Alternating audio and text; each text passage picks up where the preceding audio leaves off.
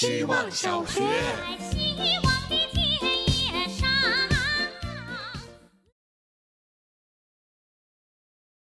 大家好，我是最后一天当大学生的小岛。今天早上七点，我的毕业典礼在脸书上举行了。不敢相信，竟然就这样毕业了。但人生好像总是在一件又一件难以置信的事件中层层叠加着。除了接受，还能不能做点别的？原本以为今天会暗淡的度过毕业，但却在毫无预料中收到了很多来自不同人的爱。原本因为疫情没法按计划在美国就业，但回国后在毕业前就找到了自己非常喜欢的工作。原本以为来到北方会不适应到连夜逃回家，但却越发开始享受一个人自由的生活。还有好多的原原本本，我都做着最糟糕的打算，但事情总还是往最更好的方向发生着。我一直感谢这样的命幸运，让我不敢不谦卑的去生活。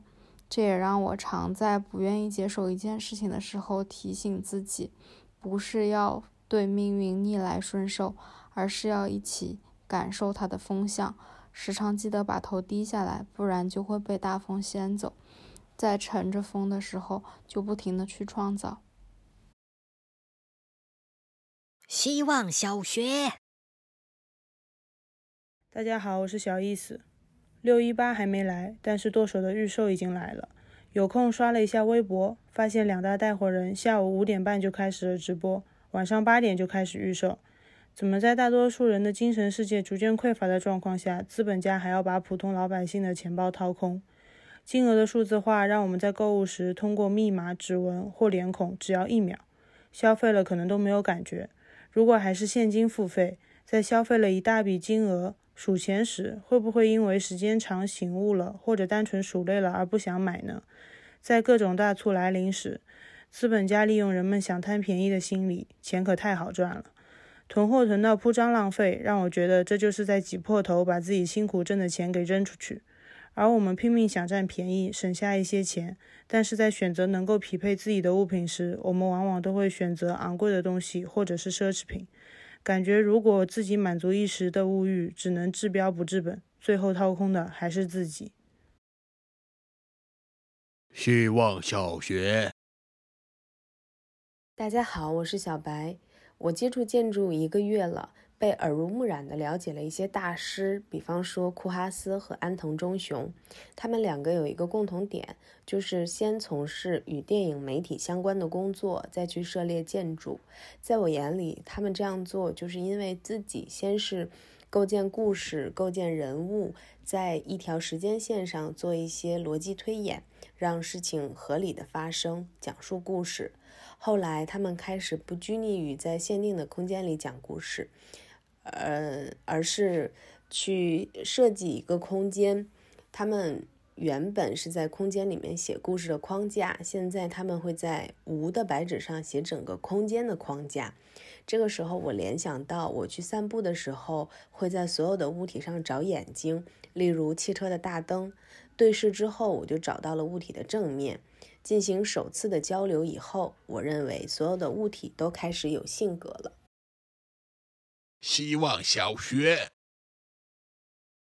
大家好，我是小觉。